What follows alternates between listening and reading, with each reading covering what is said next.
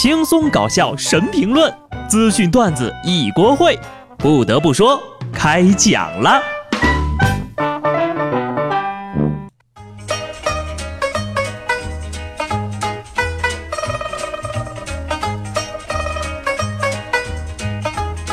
Hello，听众朋友们，大家好，这里是有趣的。不得不说，我是机智的小布。先跟大家说一个好消息和一个坏消息。好消息是呢，这周呢再上两天的班就周末了，再上五天的班就中秋了，接着再上六天的班就国庆了。接下来的时间里，休息的时间比上班的时间还长啊。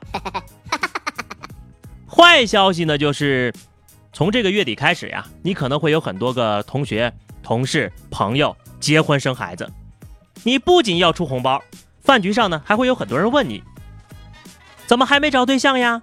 什么时候要孩子呀？还好我长假加班啊，不然现场气氛那得多尴尬。真不知道现在的人到底都是怎么回事，干什么都不忘提醒一下自己还是单身。对于有些人来说呀，谈恋爱是不可能的，这辈子都不可能。下面这位兄台就深有体会。前几天，广东一哥们儿很是疯狂，竟然去打砸无人售货机。并且呢，成功盗走了充气娃娃一只，全程被监控拍了下来。据了解呀，这台无人售货机被偷，目前已经是第三回了。胡说，人家明明就是在解救自己的女朋友。王子成功救出了沉睡的公主，并且给她充了气，这就叫硬核脱单呐！为了拥有女朋友，也是拼了呀！你说找不着女朋友就够可悲的了。结果呢，连娃娃都是偷的，你就不能靠自己勤劳的双手吗？每个人都有一双手脚，真的能干很多的事情，但是啊，就不能多干点正事儿吗？前两天，安徽扬子鳄保护区内，一哥们儿啊，忽然作死，伸手去挑逗池里的鳄鱼，见人鳄鱼没有反应，又用脚去踢它，鳄鱼呢是很有素质的，并没有搭理他。而是默默地爬入池水，肯定是在想，这怕不是个傻子吧？民警接到报警后呢，也是赶往现场。经过询问呢，这个游客是因为好奇，所以手脚并用去挑逗鳄鱼，最终被批评教育了。这哥们儿呀，肯定不是对扬子鳄好奇，他是对死亡比较好奇吧？可惜了呀，好好的腿上长了个傻子。腿不要了，可以留给有需要的人呢。啊，你这脑子也是，还是作死的成本太低。依我看呢，批评的事情交给警察叔叔，教育工作还是让鳄鱼来做吧。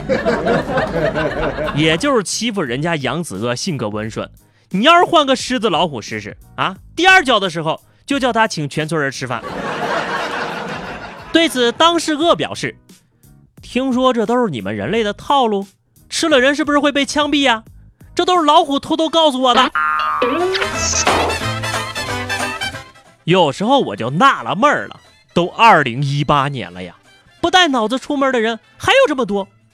还是在安徽啊，一男子在地下停车场见到一辆小车车门未锁，钥匙还留在车上，于是呢就直接把车给开走了。但是他也不会开车呀，一路上是磕磕碰碰。三个小时之后呀，被警察叔叔逮着了，他还不忘感慨一句：“哎，都怪我没有及时学驾照，否则一定能把车开走。”大兄弟呀，天秀啊！你这是偷车为了学驾照，还是学驾照为了偷车？就你这智商还学人偷车呢？我可算知道为什么你没驾照了，估计也学不会呀。这个故事呢，告诉我们专业知识是多么的重要。不要随便跨行从事自己不熟悉的业务，业务不熟悉害死人呐！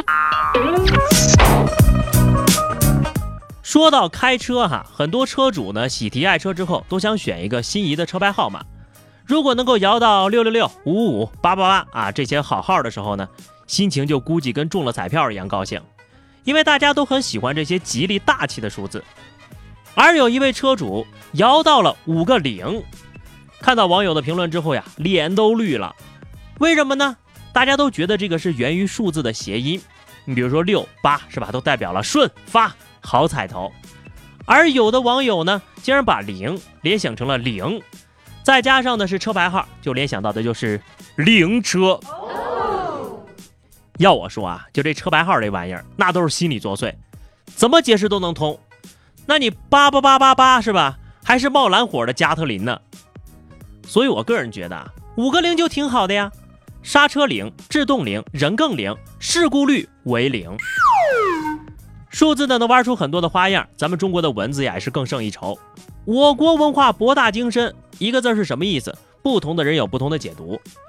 你就好像我啊，到现在都搞不懂。为什么过夜的叫酒店，喝酒的却叫夜店？下面呢，我们来关注一份报告啊，看看你有没有给国家拖后腿。世界卫生组织公布最懒国家名单公布了啊，科威特名列榜首。该国家百分之六十七的居民几乎都不参加运动。最活跃、最勤奋、最经常锻炼的国家是乌干达。咱们中国呀，也在勤奋的名单里啊。据调查呢，百分之十四点一的中国人是不锻炼的，不同于全球趋势中女性拉低的平均值，中国运动不足的女性只有百分之十二点二，而男性为百分之十六，稍稍拖了后腿呀。都给我实话实说哈，你有没有拖祖国的后腿？你说赚钱拖后腿就算了，锻炼身体你也拖后腿啊？不得不说呀，我国女性毕竟有广场舞大妈这一强大的靠山。感谢妈妈奶奶们为中国运动事业做出的贡献。此时此刻，下棋的大爷们却因为拉低了整体水平，表情沉默。人家科威特为什么是最懒的呢？我觉得啊，可能都是在家卖石油，天天数钱，没时间运动啊。哎，真是羡慕人家呀！我们不勤奋可不行啊，不勤奋就得早衰。当你开始上班的时候。你就老了。美国佛罗里达州立大学的一项研究发现啊，工作性质和环境会影响大脑的认知能力。如果长期从事枯燥无聊的工作，大脑就会因为缺乏刺激和挑战而大大增加退化的概率。所以呢，在单位混日子的人，大脑往往会早衰。嘿，那在单位天天拼命工作加班的人，还容易猝死呢。反正啊，早衰和猝死，你选一个吧。左右都是死，不如快乐的摸鱼。所以归根结底啊，还是不能上班啊！朋友们，听清楚了没？不能上班啊！宁愿大脑早衰，也不愿意加班猝死呀！我这脑子呢，也是想配得上我一张早衰的脸，还是脑子想的周到。混日子虽然会早衰，但是爽啊！不过讲真的啊，做工作的前提呢，是要有个好身体。各位听友呢，还是要先加强体育锻炼，等身体素质跟上了，同时努力工作。好的，话题时间哈，上期节目我们聊的是你送出的第一份礼物是什么？听友行动派说，第一件礼物好像是个乒乓球，因为小时候呀，我们都爱打乒乓球。你这礼物也太轻了吧？我们小时候都是玩铅球。听友曾次说哈。记得那是一张纸，是写满甜言蜜语的表白信吗？好的，今天我们来聊一个沉重的话题啊。到目前为止，今年你接到过几份结婚请柬了？对于一些常年不联系，一结婚生孩子就能够快很准的找到你的联系方式，并通知来随份子的人，你有什么想对他说的？欢迎各位在节目评论区留言，关注微信公众号“第一小布”或者加入 QQ 群二零六五三二七九二零六五三二七九。来和小布聊聊人生吧，下期节目我们再见，拜拜。